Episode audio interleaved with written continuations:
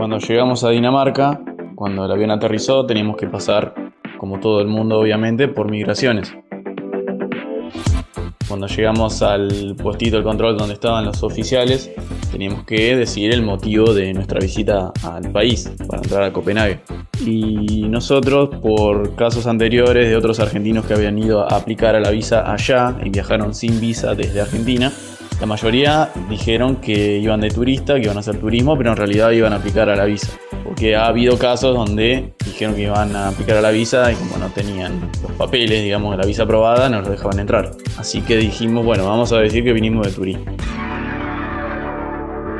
Llegamos al control, la oficial nos pregunta el motivo, dijimos turismo, donde nos íbamos a quedar y en un momento nos dice, ah, van a conocer hija.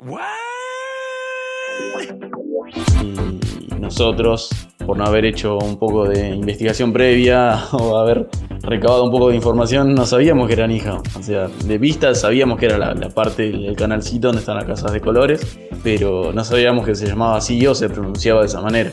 Por lo cual nos pusimos muy nerviosos y decíamos, ah, van a conocer hija. Y dijimos, ¿qué? ¿Hija? Ah, sí, sí, sí, sí. Y se empezaron a reír entre ellas y dijeron, bueno, bienvenidos a Copenhague. Así que pasamos y bueno, fue por lo menos el, principio de una, de una linda historia.